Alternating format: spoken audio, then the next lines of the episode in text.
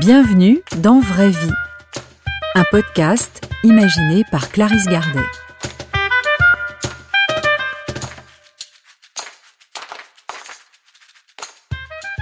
On croit souvent très bien savoir ce que ressentent les autres, ce qu'ils pensent, ce dont ils ont envie ou besoin, particulièrement ceux qui sont dans les situations difficiles ou qui traversent une épreuve comme la maladie, le handicap, la séparation. Vraie vie donne la parole à celles et ceux qui sont concernés pour entendre de leur bouche et sans filtre ce qui fait leur quotidien, ce qui est difficile, mais aussi ce qu'ils ont appris et ont à transmettre. Vous écoutez La vie à bras le corps, un épisode où je m'entretiens avec Sylvie. Travailler sur la frustration, travailler sur le manque, mais pour moi ce sont des thèmes humains avant tout. Donc euh, avoir un handicap, ça aide à, entrer au cœur de son humanité. Euh, avec des tas d'étapes, des moments où on fait 25 000 fois trop d'efforts euh, pour bien faire, pour être à la hauteur. Bien sûr, il y a vraiment des grosses difficultés. Sylvie est porteuse d'un gène associé à une maladie dégénérative qui se manifeste par un rétrécissement du champ visuel. Elle est considérée comme aveugle. Sur le papier, comme elle dit, elle est handicapée à 100%. Pourtant, Malgré la découverte du diagnostic à l'âge de 18 mois et un champ visuel très limité, sa vue diminuée s'intègre naturellement à son quotidien. À 4 ans, j'étais sur des skis alpins. Euh, euh, donc euh, voilà, après, j'ai été toujours suivie dans des écoles tout à fait ordinaires. Donc j'ai côtoyé toujours le monde ordinaire avec cette sensation évidemment sans doute que je n'étais pas tout à fait euh, ordinaire, mais enfin ça, tous les êtres humains aiment ne pas l'être. sans doute, je sais pas, enfin ou n'aiment pas, mais en tout cas euh, sont confrontés à ça. Petite fille, ses parents l'aident à oublier qu'elle ne voit pas ou presque pas.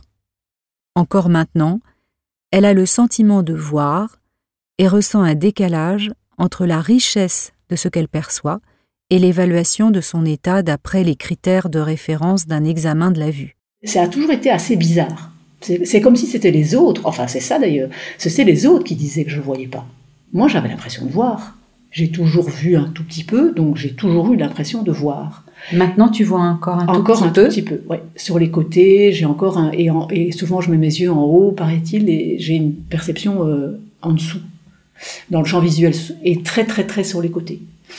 Et bon, c'est de moins en moins, et le, le champ euh, devant euh, est très brouillé par plein d'infos. Donc parfois c'est juste un gros voile et donc je vois un peu les ombres qui passent. Parfois pas, ça dépend des moments. Donc j'ai encore une toute petite vision que les médecins ne peuvent même plus se rendre même plus compte. Donc je me suis toujours sentie un peu décalée par rapport à ce qu'on en disait en fait. Et donc ma prise de conscience du fait que oui, que j'avais besoin d'aide et qu'il fallait que je prenne la chose, euh, que je me l'approprie, ça a mis euh, en fait beaucoup beaucoup de temps. C'est comme ça que j'ai euh, entamé des, du travail euh, plus personnel pour pour prendre cet enthousiasme, cette force que mes parents avaient développée, le prendre pour moi-même. Oui. Mais ça a été à la fois une prise de conscience de tout ce que j'avais comme possibilité, comme tout ce que tout ce que je pouvais encore faire et en même temps apprendre à reconnaître qu'en fait c'était quand même vrai que je voyais pas grand chose mais pour moi c'était pas du tout du tout une évidence. Et par exemple pour choisir des vêtements quand on est adolescent on est souvent coquet et puis là toi tu es toujours euh, habillé avec euh, choix goût avec un choix des couleurs ouais. Euh, alors, ben, avec des bijoux. Ouais. Mais ma maman a, toujours pris beaucoup, beaucoup de soin euh, à nous habiller. Moi, j'ai toujours été très attirée par l'art, par les, et la perception des couleurs. Je pouvais la voir quand même pas mal. Mais donc, moi, euh, j'ai toujours été, j'ai toujours adoré ça. Et mes parents euh, aimaient la aimait la peinture, aimait l'art, et donc euh, on m'a emmené dans des musées, on m'a décrit, et quand on me décrivait un tableau, il m'apparaissait. après, euh, quand je restais devant un tableau, à un moment donné, des choses m'apparaissaient. Et m'apparaissent encore, enfin, de plus en plus difficilement, mais pas m'apparaissent encore. Et donc, tu restes longtemps. Je reste. Ah oui, oui, On te décrit. On me, mon père m'a toujours énormément décrit des choses. Oui, oui, les mêmes. C'est ça que je croyais toujours que je voyais en fait. Parce que, par exemple, on avait euh, un jardin avec, euh, devant la fenêtre de la cuisine, il y avait une. Mon père aimait beaucoup les oiseaux. Il y avait une, maison à oiseaux. Et donc, euh, pendant longtemps, mon père me décrivait l'approche de l'oiseau jusqu'à la petite maison. Il me la décrivait, il me disait. Et du coup, au moment où l'oiseau, qui était une forme sombre, arrivait dans la petite maison pour manger son, sa margarine sur un fond blanc, je le voyais. Est-ce que je le voyais vraiment? Je voyais une ombre, j'ai un souvenir que je voyais, euh, oui, une ombre, et puis mon père me disait c'est une mésange, longue queue, ceci, et du coup j'avais vraiment l'impression de le voir. Mais donc voilà, c'est arrivé comme ça parce que moi, je, j'ai toujours eu ce goût et ce, cette envie de m'ouvrir, d'écouter, de capter. Enfin voilà, c'était mhm. euh, vraiment euh, un grand, une grande force euh, euh, qui est, que j'avais. J'étais très très attirée par ça. Oui, là, je commence à sérieusement pouvoir travailler avec le manque et avec la frustration. La dernière fois que j'ai été euh, dans un, musée, j'avais fait mes demandes, je fais des demandes avant pour pouvoir toucher les sculptures, et puis c'était à Venise, euh, chez Guggenheim, parce que la, la Peggy Guggenheim, la dernière fois que j'avais été, on m'avait refusé le, toucher des, sculptures, là j'avais été mais en pleurs, j'en étais malade.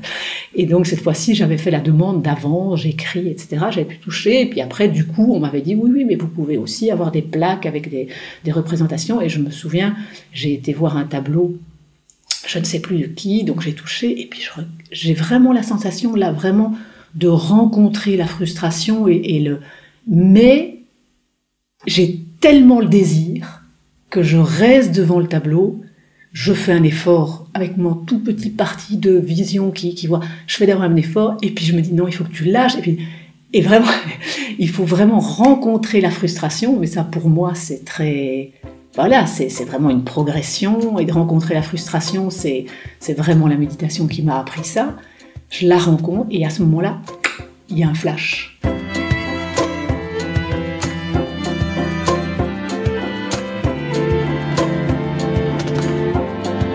Et donc si tu devais dire euh, ce qui peut être difficile Ça a très longtemps été très difficile pour moi de, de, dire ce qui peut être difficile. Pour moi, ce qui est le plus difficile, c'est au niveau de la relation. Ce qui est difficile pour moi, c'est que je sens que le contact n'est pas direct et je sens une, une retenue euh, devant l'inconnu des autres vis-à-vis de moi. Et le temps que je m'en rende compte, et puis j'ai tellement pas eu l'habitude de dire, mais en fait je vois pas. Enfin, tu vois, pour moi c'est voilà, ça c'est tellement pas un réflexe. Je dis ça parce que je vois maintenant avec mon mari euh, quand on rencontre quelqu'un euh, bêtement, hein, même simplement un, un, plombier, ou lui au moment où il voit que la personne hésite, enfin est en train de se poser la question, il dit ah oui mais Sylvie ne voit pas. Et je vois bien que ça simplifie tout de suite, mais j'ai pas appris cette simplicité-là, mm. Puisqu'on le disait avant que je ne rencontre les gens, en fait, quand j'étais jeune. Oui. Et donc, euh, voilà. Mais sinon, pour moi, ce qui est très difficile, c'est que du coup, la relation, à mon goût, n'est pas n'est pas simple. Enfin, n'est pas directe, n'est pas euh, voilà. C'est ça qui a toujours été compliqué pour moi, et aussi parce que j'ai dû apprendre beaucoup, beaucoup travaillé pour être moi-même plus simple. Oui. Moins cacher la chose. Parce que pendant des années, puisque j'étais dans des milieux, mon handicap était complètement euh, intégré. invisible, intégré, invisible, puisque j'avais tout le temps quelqu'un à côté de moi. Donc à l'école, on s'arrangeait pour que j'ai quelqu'un qui m'accompagne, etc. Et donc, je ne l'ai jamais abordé suffisamment clairement et simplement que pour que la relation, je crois, soit simple. La difficulté, c'est aussi d'avoir l'impression d'être trop visible, d'encombrer, de prendre trop de place avec une canne blanche ou avec un chien guide. Or, pour pouvoir se déplacer seul librement, l'un ou l'autre lui est indispensable. Je lui demande ce qui la dérange dans le fait que sa canne ou son chien la rendent trop visible à son goût. De prendre beaucoup de place, je crois. Euh, que ça, de nouveau, que la relation euh, euh, soit pleine de, pleine d'encombrements, d'a priori. Enfin, je ne sais pas exactement. je ne sais pas si c'est l'idée de prendre trop de place et l'idée que les gens vont voir que je ne vois pas aussi, sans doute. Euh, alors que, comme je te disais, pour moi, c'est pas une, c'est pas tellement une évidence déjà pour moi. Alors, euh, je sais pas exactement. Ça a été très difficile le passage à la, à la canne blanche. Est-ce que c'était aussi euh, justement une atteinte à ma féminité, une atteinte à... Euh, maintenant, ça fait longtemps, évidemment, mais... Et c'est différent avec un chien? Oui. Mais non, j'ai eu la même sensation. Au début, je voulais pas de chien, justement parce que parce que j'allais encombrer, que je devais aller chez les gens euh, partout avec un chien. Ça prend une place folle, un chien. Euh, tout le monde n'aime pas ça. Il y a des gens qui aiment bien, mais tu dois. Je vais enseigner euh, dans une école, donc le chien est dans la classe. Il y en a qui adorent ça, mais il y en a d'autres qui ont peur, donc je dois faire très attention. oui, c'est toujours prendre de la place en fait. Mm. et donc, j'ai dû vraiment beaucoup m'habituer. Après, je trouve ça beaucoup plus sympathique que la canne blanche, parce que le rapport, justement, le contact qui se crée est plus chaleureux et plus, euh, voilà, on s'occupe du chien plutôt que de s'occuper de moi. Donc, euh, voilà, je, oui, je crois qu'on, je voulais pas qu'on s'occupe de moi, en fait. Mm. Même relationnellement. Voilà, relationnellement, par rapport justement amoureusement, par exemple, euh, euh, je me suis toujours arrangée au début pour me trouver des, des amoureux qui étaient plutôt euh, un peu tournés sur eux-mêmes et qui s'occupaient le moins possible de moi ou qui, qui ne se gênaient pas pour me dire bon là maintenant tu te débrouilles. Enfin bon, enfin c'est pas la même chose d'ailleurs, mais mais oui mais c'est intéressant. Oui oui oui oui oui oui oui, oui j'avais beaucoup de mal. Je voulais pas qu'on s'occupe de moi en fait. Et, et j'ai pas vécu avec quelqu'un bah, euh, j'ai vécu seule pendant de nombreuses années. La première fois que j'ai vécu avec quelqu'un, c'était, ça a été extrêmement compliqué pour moi. Parce qu'on me voyait dans, dans, mon, dans mon quotidien. Et que j'avais l'impression, oui, bah forcément, euh, euh, qu'est-ce que c'est en fait? Oui, on voit que je ne vois pas. Alors que moi, je le vois pas, que je vois pas. Tu vois, il doit y avoir un truc. Je sais pas exactement, mais c'est compliqué. Mais euh, ah, au début, j'ai cru que j'y arriverais pas. Hein. La première personne avec qui j'ai vraiment habité à deux, c'est celui qui est venu, devenu finalement mon mari. Mais je l'ai rencontré, j'avais presque 40 ans. Et avant, quelque part, c'était trop compliqué. J'avais besoin de, de... Oui, donc c'est vraiment. Euh c'est vraiment le, c'est vraiment ça qui est difficile en fait. C'est c'est la relation, l'impression que euh, qu'on va vouloir faire les choses à ma place, qu'on va avoir peur que je n'y arrive pas, qu'on va dire ça. Par exemple, je réagis très très fort quand on me dit ah mais non ça tu ne peux pas faire. Ça, ça je vais le faire parce que ça va être trop compliqué pour toi.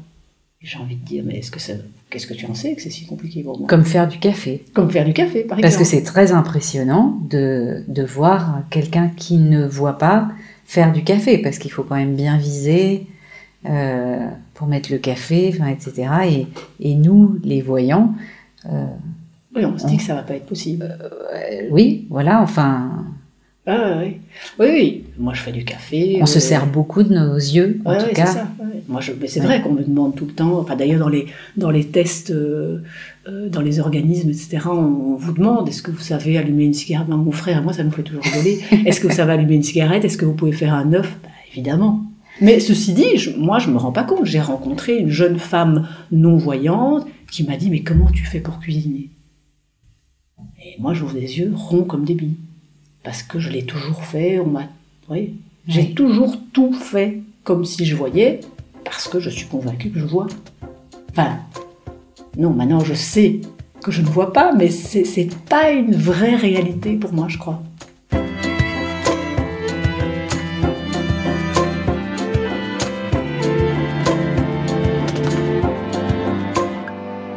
L'idée, c'était de dire trois choses que ça t'a apporté. Oh. Bah oui, c'est ça. Je vais en dire beaucoup plus que trois. Hein. Je serais pas ce que je suis si j'étais pas, euh, j'avais pas eu ce, chemin à parcourir avec euh, une vision qui diminue, même que je m'en rendais pas compte. Enfin, pour moi, c'est c'est ce qui m'a permis d'avancer dans la vie. C'est c'est un outil euh, absolument incomparable. Je veux dire, quand j'étais justement à l'université, je voyais les gens qui galéraient pour étudier et tout ça, et je me disais, ben moi, j'ai été obligée de m'organiser, de voir comment j'allais faire pour pouvoir euh, pour pouvoir faire mes résumés, pour pouvoir j'ai toujours été obligée de, chercher des solutions, de m'organiser. Enfin, j'ai vu mes parents le faire aussi. Mon père, c'était vraiment quelqu'un. Euh, il y a toujours une solution. Rien n'est, enfin, il était même un peu excessif, rien ne pouvait lui arriver. Et, bon. et donc, euh, donc euh, pour moi, c'est un, c'est vraiment, euh, qu'est-ce qu'on dirait, un escalier, une montagne peut-être, mais c'est, un vrai chemin tout tracé, absolument tout tracé, et, qui m'aide à avancer parce que, ben, parce que je peux pas faire autrement. Il n'y a pas d'autre solution. Donc pour moi, c'est, vraiment, vraiment une aide dans la vie c'est vraiment une aide dans la vie. Je sais que je suis un peu euh, décalée peut-être euh, de dire ça, mais pour moi, c'est vraiment une aide dans la vie. Qu'est-ce que doivent faire la plupart des gens? Ben, Ils doivent d'abord, peut-être, soit ils ont des grosses, euh, des grosses tuiles qui les obligent à avancer, ou à chercher, ou à s'organiser, soit ils doivent vraiment découvrir où est leur fragilité, où est leur, leur faiblesse, où est leur handicap moi, c'est pour ça que ce terme, pour moi, n'a pas beaucoup de, de sens, parce que je n'ai pas encore rencontré de personnes qui n'avaient pas de handicap, c'est-à-dire de difficultés dans la vie ou de, de, marche à, franchir. Alors, bon, j'ai eu beaucoup de chance, j'ai été très bien entourée, j'ai, j'ai pu vraiment savoir que m'appuyer sur les autres, euh, enfin, je dis ça et en même temps, il faut qu'on foute la paix. Enfin bon, euh, voilà, je, crois que voilà, j'ai eu la chance d'avoir des appuis, mais j'ai aussi, voilà, j'ai toujours voulu euh, m'en servir et, et, voilà, et du coup, euh, petit à petit, travailler sur la frustration, travailler sur le manque, mais pour moi, ce sont des thèmes humains avant tout. Donc, avoir un handicap, ça aide à à, entrer au cœur de son humanité euh, avec des tas d'étapes, des moments où on fait 25 000 fois trop d'efforts euh, pour bien faire, pour être à la hauteur. Bien sûr, il y a vraiment des grosses... Oui, il y a des grosses difficultés. À l'école, ça, j'ai bossé, mais énormément, j'ai fait énormément d'efforts, je me suis épuisée. Mais je n'ai jamais dit que c'était à cause de mon handicap. Enfin, oui, mais après, j'ai dû apprendre à, faire moins d'efforts, à lâcher euh, euh, la volonté de vouloir voir et de vouloir tout dépasser. Et mais c'est un chemin de vie euh, formidable. Pour moi, c'est normal de se battre et c'est normal de prendre la vie à bras le corps, quoi. C'est magnifique, hein. Merci Sylvie. C'est tellement ça que j'ai envie de dire aux gens, tu vois. Mm. C'est pour ça que j'ai envie d'écrire, c'est pour ça que j'ai envie de faire de la sculpture, c'est pour dire, mais, mais en fait, voilà, il faut prendre les choses comme elles sont.